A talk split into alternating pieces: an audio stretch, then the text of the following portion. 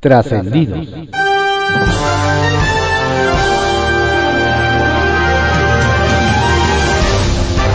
Continuamos con la audiosíntesis informativa de Adriano Ojeda Román, correspondiente al jueves 21 de julio de 2022. Demos lectura a algunos trascendidos que se publican en periódicos de circulación nacional. Templo Mayor, por Fray Bartolomé, que se publica en el periódico Reforma. ¿Quién sabrá más sobre la relación comercial entre México y Estados Unidos? Rocío Nale, que es ingeniera química, que ha trabajado en Pemex Resistol y como diputada, o Catherine Tai, que es abogada por Yale, doctora por Harvard, litigante de la OMC y parte del equipo que negoció el TEMEC. La pregunta es importante porque la funcionaria mexicana dice que la política energética de México no viola el Tratado de Libre Comercio de Norteamérica. Y la embajadora estadounidense justamente inició un proceso jurídico por las arbitrariedades del gobierno mexicano. Empezando por el presidente, en la 4T están muy confiados de que el tema energético no está incluido en el TEMEC y por eso pueden hacer lo que se les dé la gana. Pareciera que no saben que el propio acuerdo establece que en los sectores que ya han sido liberalizados no se puede dar marcha atrás. Si el gobierno de Andrés Manuel López Obrador no atiende los reclamos de Estados Unidos y se aferra a los monopolios de Pemex y la CFE, en cosa de un año empezarán las sanciones como la imposición de fuertes aranceles a los productos mexicanos. Si de verdad eso quiere AMLO, que siga bailando las de Chicoche. Urge que la Secretaría de Marina apure las investigaciones sobre la caída de un helicóptero que provocó la muerte de 14 elementos militares. Y es que cada día surgen más dudas sobre el verdadero motivo del siniestro. Formalmente, la dependencia ha dicho que fue un accidente. Sin embargo, las corrientes sospechosistas insisten en hablar de que fue derribado tras participar en la captura de Rafael Caro Quintero. Pero la versión que más inquieta es que la aeronave podría haber caído por otro tipo de criminales. Los que por una supuesta austeridad republicana no le dieron el mantenimiento necesario y provocaron la muerte de los 14 marinos. Ojalá que la verdad en la Marina salga a flote. Más que mala suerte, da la impresión de que los mandatarios de Movimiento Ciudadano necesitan revisar sus políticas de protección a las mujeres. Cosa de ver que, mientras en Nuevo León que gobierna Samuel García no se terminó de resolver el caso de Devani, por mencionar solo el más reciente.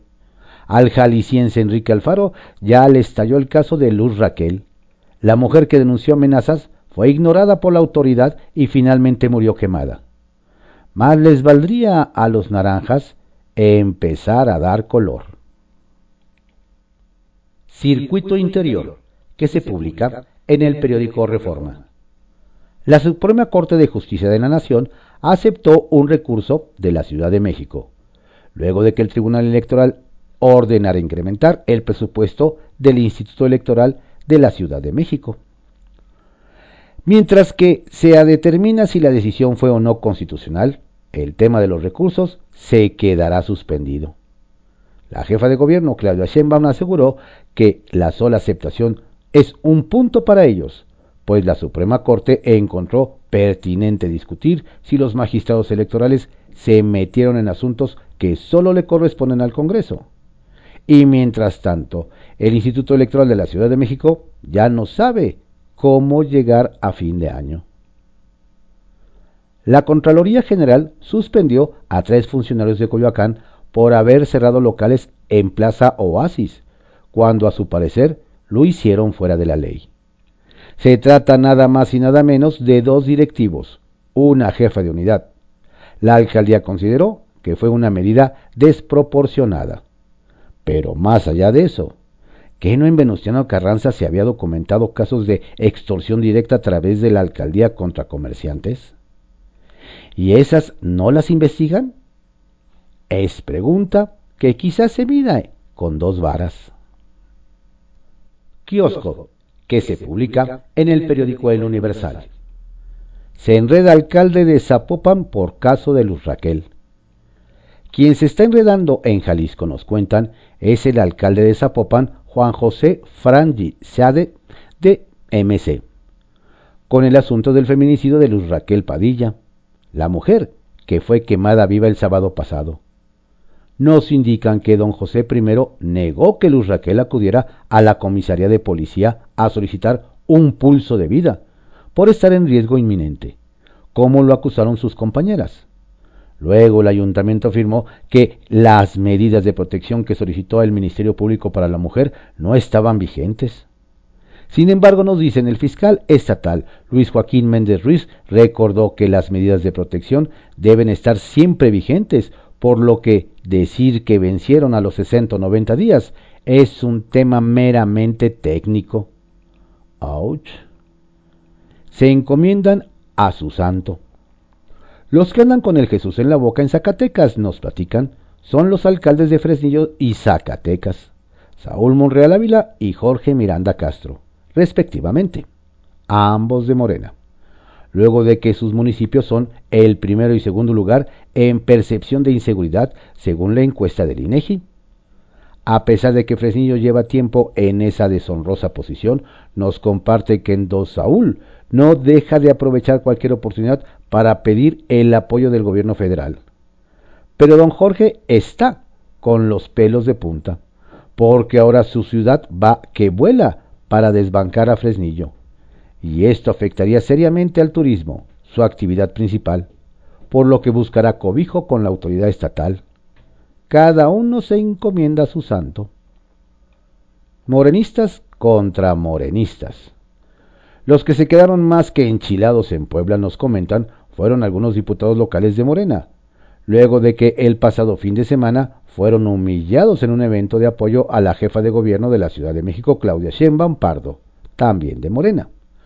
Nos explican que los diputados Fernando Sánchez Sacia, Edgar Garmendia de los Santos, ambos de Morena, entre otros, recibieron rechiflas, gritos de traidores y sacados del recinto porque en una sesión del Congreso local aprobaron junto con la oposición el alza a las tarifas de agua potable, lo cual fue considerado traición a la 4T, según los morenistas, por lo que al menos don Fernando interpondrá una queja interna por la agresión. Entre morenistas te veas. Bajo reserva, que se publique en el periódico El Universal. Los números de Adán Augusto López y la cara no tan negociadora. Nos platican que mientras el secretario de Gobernación, Adán Augusto López, afirma que si lo castiga el INE, no importa porque ya lo van a desaparecer los diputados, en Salánzaro tienen otros datos. Nos recuerdan que la oposición dice seguir firme en su moratoria constitucional y la reforma electoral que se está planteando desde Palacio Nacional requiere mayoría calificada, es decir, que los números no le dan al bloque oficialista ni para desaparecer el INE como dice don Augusto, ni para bajarle los sueldos a los consejeros. En las filas opositoras, las declaraciones de don Augusto no cayeron muy bien y terminaron de tirarles la imagen que tuvieron inicialmente de que el paisano del presidente López Obrador sería la cara negociadora del gobierno federal. Habrá que ver si la negativa opositora se sostiene cuando se intensifique el impulso presidencial a las reformas. ¿Luz verde para brincarse al INE? Para seguir con las reglas electorales y la idea de que no hay problema de brincárselas, nos hace notar que no solo las corcholatas de Morena fueron reprendidas por el INE por hacer mítines que podrían considerarse actos anticipados de campaña en Coahuila sino que la tutela preventiva alcanzó también a diputados y gobernadores. Es un nuevo acuerdo. El INE impulsa medidas cautelares contra los gobernadores en funciones y electos de Baja California, Michoacán, Tabasco, Tamaulipas y Quintana Roo. Incluso al presidente de la Cámara de Diputados, Sergio Gutiérrez Luna. Nos cuentan que con luz verde desde Palacio Nacional y ahora desde el Palacio de Cobián, a los aludidos no les preocupa mucho que puedan imponerse sanciones. Lo que sí les importa es quedar bien con su corcholata de preferencia. la frase desafortunada en la sección de las mentiras. Nos comentan que en la mañanera de ayer, al presentar su sección de quién es quién en las mentiras de la semana, Ana Elizabeth García Vilchis se aventó una frase para inmortalizar. Claro, sin importar que México es uno de los países con mayor número de periodistas asesinados y que en la conferencia diaria no abundan las afirmaciones sustentadas en datos o en la realidad. Cuando la mentira canta, el periodismo muere. Hubo, nos cuentan, quienes la tomaron con preocupación, pero en general ya pocos le conceden seriedad a lo que se presenta en la famosa sección del programa matutino. Maestros desencantados sopesan boicot. Los que ya difundieron su plan estratégico 2022-2023 son los maestros de la Coordinadora Nacional de Trabajadores de la Educación, quienes planean empezar en agosto reuniones con los padres de familia para informarlos sobre las afectaciones sociales que ha generado este gobierno del que fueron aliados. Hablan también de paros laborales del 24, 48 y 72 horas. Nos cuentan que otra posibilidad que evalúan es la de boicotear el inicio del ciclo escolar 2022-2023. ¿Será que quieren empezar a fortalecer su presencia ahora que se ven debilitados y que su archienemiga histórica, el Baester Gordillo, da señales de querer regresar a la actividad política? La Gran Carpa, que se publica en el periódico El Economista. León. Luego de la gira relámpago de AMLO y algunos acompañantes por Washington la semana pasada, Horacio Duarte Olivares, titular de la Agencia Nacional de Aduanas de México, aseguró que desde el año pasado se ejecuta una carpeta de proyectos para modernizar las aduanas y reforzar la seguridad en la frontera norte, lo cual echa por tierra cualquier malentendido o insidia sobre los acuerdos o instrucciones del gobierno de Estados Unidos a López Obrador. Oso. Movimiento Ciudadano en el Senado piensa que, aunque el presidente quisiera que la controversia fuera sobre qué artista es mejor, Chico, Che o Rigo Tobar, lo cierto es que la Cámara Alta instancia que ratificó el TEMEC en su momento, debería abordar la controversia de la consulta que solicitó el gobierno de Estados Unidos para revisar las tan mencionadas políticas energéticas en México. Sacapuntas, que se publica en El Heraldo de México. Con madera de líder.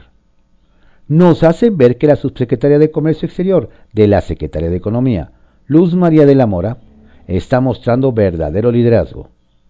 Ante el inicio de las controversias de Estados Unidos en el marco del TEMEC por la política energética de México, la funcionaria respondió que el gobierno está abierto a entablar un diálogo franco para ver de qué forma podemos encontrar esos lugares donde podemos estar satisfechos los dos. Varios ya le ven tamaños de secretaria de Estado. Ve bien a Carlos Joaquín es muy probable que el gobernador de Quintana Roo, Carlos Joaquín González, se integre al equipo del presidente López Obrador.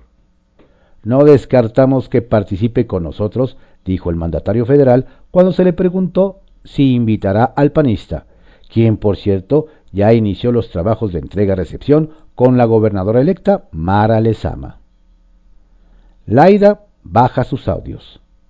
Resulta que la gobernadora de Campeche, Laida Sansores, eliminó de sus redes sociales los audios con los que buscó exhibir al dirigente nacional del PRI, Alejandro Moreno. Esto luego de que un juez ordenó suspender la difusión de materiales que pudieran afectar la reputación del priista. El caso es que nos dicen, el pleito no parará ahí y va para largo. Nueva fundación de Porfirio. Si no ocurre algo extraordinario, hoy Porfirio Muñoz Ledo lanza su fundación Nueva República. Las esperanzas del decano de la política mexicana es que ahora sí lo acompañe el tres veces candidato presidencial Cuauhtémoc Cárdenas, porque el año pasado rechazó ser parte del fallido Frente Amplio para defender la Constitución y a los órganos autónomos. Se juega la candidatura. Con los nervios de punta, nos platican, está el coordinador de Morena en San Lázaro, Ignacio Mier. Y es que no termina de cuajar el dichoso Parlamento abierto sobre la reforma electoral del presidente López Obrador, que ahora sería del 26 de julio al 25 de agosto. El asunto trae al diputado muy inquieto, pues parece que de ello dependerá su aspiración como candidato al gobierno de Puebla.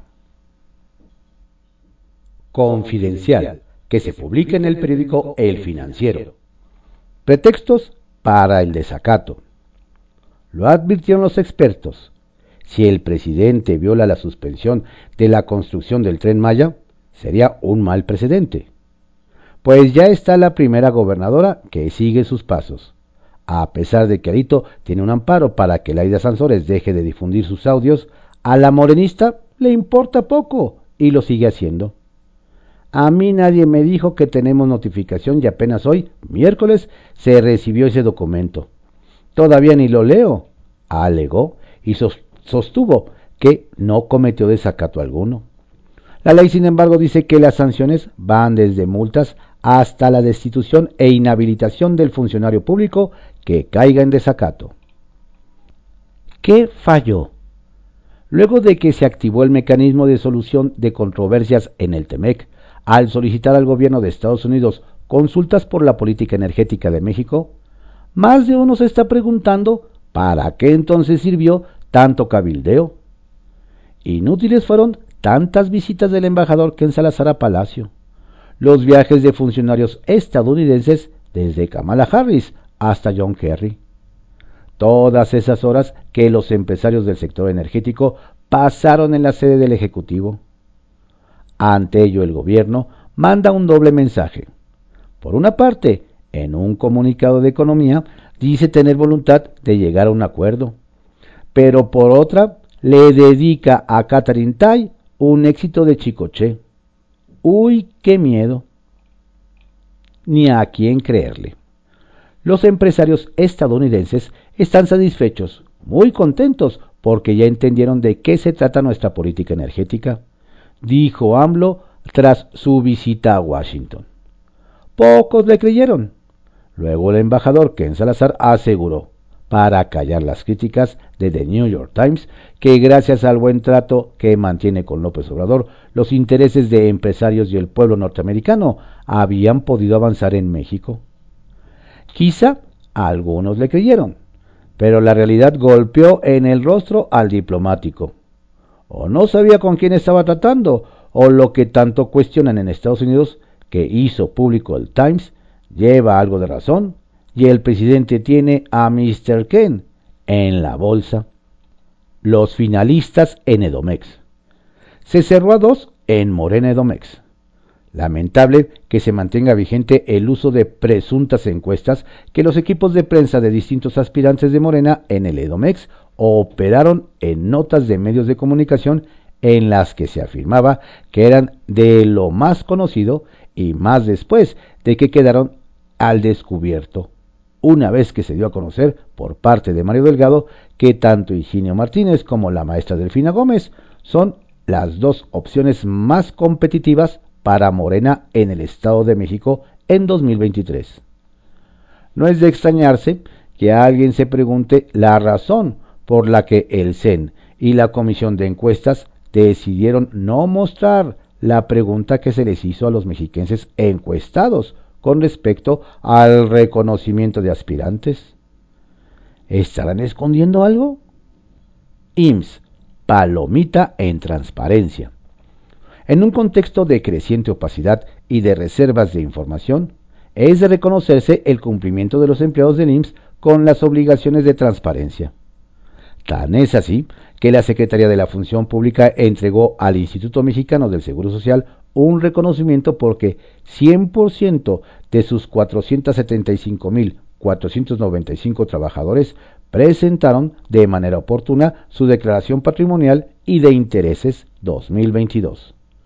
Zoé Robledo, director general, calificó de hazaña ese logro, pues el IMSS es la institución con la planilla más grande de todo el gobierno federal. Es decir, sí se puede, no más hay que tener voluntad. Revive Aureoles. al PRD. Lo que queda del PRD echa mano de lo único que le queda para el 2024.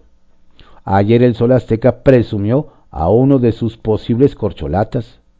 Luego de andar desaparecido y de vacaciones por Estados Unidos, el exgobernador de Michoacán, Silvano Aureoles, se apareció sonriente y feliz de nuevo por las oficinas nacionales del partido. Hoy, ayer, en las oficinas nacionales del PRD, recibimos con gusto a nuestro compañero. Intercambiamos comentarios sobre la situación del país y la ruta hacia 2024. Coincidimos en el reforzamiento del PRD y la construcción de una fuerza de centro izquierda, celebró su dirigente nacional, Jesús Zambrano. Trascendió que se publica en el periódico Milenio. Trascendió que el presidium para el lanzamiento de la fundación de Porfirio Muñoz Ledo, Nueva República, se integrará este jueves con protagonistas de la transición democrática como Cuauhtémoc Cárdenas, José Waldenberg, Clara Hussitman, así como notables personajes de la ciencia, el arte y el ámbito académico como Julieta Fierro, Enrique Norten y Lorena Ruano. Entre otros, los, oradores no se han apuntado personajes cercanos a la cuarta transformación. Trascendió que no faltaron las suspicacias en la presentación de los resultados de la primera encuesta de Morena para buscar candidato a la gubernatura mexiquense, que acabaron liderando Delfina Gómez por ellas e Higinio Martínez por ellos, aunque en el equipo del senador vieron, por lo menos, raro que la dirigencia no mostrara la pregunta con la que me dieron reconocimiento de aspirante consideraron que quienes siguieron la conferencia de prensa por Facebook sí pudieron leer los demás interrogantes expuestos a 1.200 ciudadanos vía telefónica. Trascendió que la UNAM de Enrique Graue, la Secretaría de Relación de Marcelo Ebrard y la Secretaría de Economía de Tatiana Cloutier preparan un anuncio conjunto con Huawei Technology y la Red de Soluciones de Desarrollo Sostenible de la ONU para el primer foro de inteligencia artificial, que busca una vinculación multisectorial a fin de fortalecer la investigación y la inclusión digital, así como la solución de problemas prioritarios de comunidades vulnerables y abatir la brecha para hallar formas de empleo e ingresos. La cita es el próximo 2 de agosto. Trascendió que el propio gobernador de Jalisco, Enrique Alfaro, confirmó que Luz Raquel Padilla, quemada el sábado en Zapopan y que murió tres días después, tenía medidas de protección y una carpeta judicializada, además de que había rondines de vigilancia en coordinación con la policía. Nada fue suficiente ante una atrocidad así. Esta tragedia nos ha mostrado la peor de las consecuencias de una descomposición social que ha cruzado cualquier límite de una brutalidad que habla de la violencia desde el núcleo de la sociedad. Pepe Grillo, que se publica en el periódico La Crónica. Delfina, ventaja definitiva. La dirigencia nacional de Morena pavimenta el camino de la maestra Delfina Gómez rumbo a la candidatura para el gobierno del Edomex. La titular de la CEP ganó la encuesta de reconocimiento con una ventaja de 2 a 1 sobre su más cercano perseguidor. Todo mundo daba por descontado su triunfo, pero la ventaja, dicen, encierra un mensaje. No la bajarán de la candidatura después de mostrar que con mucho es la más popular. En el rubro de los candidatos varones, Morena hizo una jugada interesante. Incluyó entre los tres finalistas al alcalde de Catepec, Fernando Vilchis, con lo que busca apagar las versiones de que podría buscar la candidatura por otras siglas. La candidatura le tocará, como se decía hace meses, a uno de los integrantes del grupo Texcoco, pues el segundo lugar de la encuesta lo obtuvo el senador Higinio Martínez. ¿Qué movimiento hará la oposición una vez que Morena mostró sus cartas? Porque una cosa es ganar la encuesta interna de Morena y otra muy diferente, la elección. Punto para Claudia. horas antes de que Morena realizara en Torreón su controvertida asamblea informativa, el PRI organizó en Saltillo el evento partidista más importante de lo que va de la administración de Miguel Riquelme. Se reunieron 35 mil personas representantes de todos los comités municipales. Los oradores principales fueron el propio gobernador y el dirigente nacional del PRI, Alito Moreno. Se dijeron cosas como que el PRI derrotará al partido de las corcholatas y que en Coahuila, a diferencia de otros estados, no habrá negociación para entregar la plaza, sino que van por el triunfo. Las crónicas dicen que el evento fue un éxito. Lo raro es que sobre este evento los organismos electorales no han dicho nada todavía. Lo hizo notar Claudia Sheinbaum, jefa de gobierno de la Ciudad de México, que pidió que no se tomaran decisiones con dedicatoria y que se trate igual a todos los partidos. ¿Es lo justo? MC control de daños. El partido Movimiento Ciudadano opera para que el asesinato de Luz Raquel Padilla en Jalisco no tenga el mismo costo político que está pagando el gobernador de Nuevo León, Samuel García, por la muerte de Devani Escobar. El senador Clemente Castañeda, coordinador naranja en el Senado, ha estado activo en redes sociales exigiendo un esclarecimiento inmediato Además pide reforzar los protocolos de seguridad para salvaguardar la integridad de las mujeres en Jalisco. La idea es que la Fiscalía muestre capacidad, eficacia, profesionalismo, no como la de Nuevo León, que quedó desacreditada. La impunidad es impensable porque se trata de un acto de una brutalidad inmensa. La sociedad estupefacta clama por justicia inmediata. La dirigencia de MC aprieta. Justos por pecadores. El diputado Ildefonso Guajardo, ex titular de Economía y protagonista de la negociación que condujeron al TEMEC, dijo que tarde o temprano se activaría el mecanismo de tratado para la solución de controversias. Y es que el gobierno mexicano ha realizado acciones que dañan la competencia y la inversión en materia energética no solo de empresas de Estados Unidos y Canadá, sino también mexicanas. Los empresarios mexicanos también se quieren quejar, pero al interior del país se han cerrado los canales para hacerlo. Guajardo hizo notar una posibilidad que no puede tomarse a la ligera. Si Estados Unidos gana el panel de controversia, puede imponerse aranceles a México equivalentes al daño generado que se calcula en 30 mil millones de dólares, que podría aplicarse a la exportación de legumbres o autopartes mexicanas, haciendo que paguen justos por pecadores. En síntesis, es un asunto serio. Estos fueron algunos trascendidos que se publican en periódicos de circulación nacional en la audiosíntesis informativa de Adrián Ojeda Román correspondiente al jueves 21 de julio de 2022. Tenga usted un excelente día. Cuídese mucho. No baje la guardia. Saludos cordiales de su servidor, Adrián Ojeda Castilla. Ay, bailalo, bailalo. Bump on the rhythm, bump on the baseline. Confident you never get decline. Man, come off and beg your take time. Uh. And Steph London. Yo no sé, no sé, no sé, no sé qué pasará. Tu cuerpo frente al mar, mezclando arena con sal.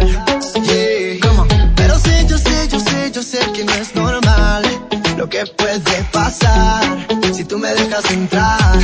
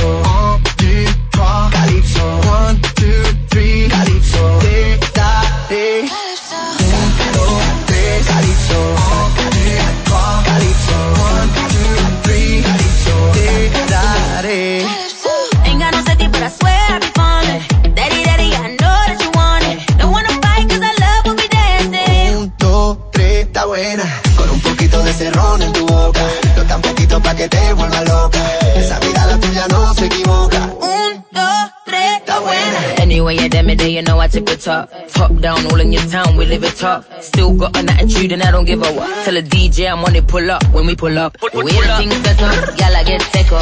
And my move slow so they done just better. You know we never lie. Pull up to the front, but we coming through the back. Uh, yo tengo lo que tú buscas, calienta tanto que asusta. Y sabes lo que te gusta, te gusta, te ah. gusta.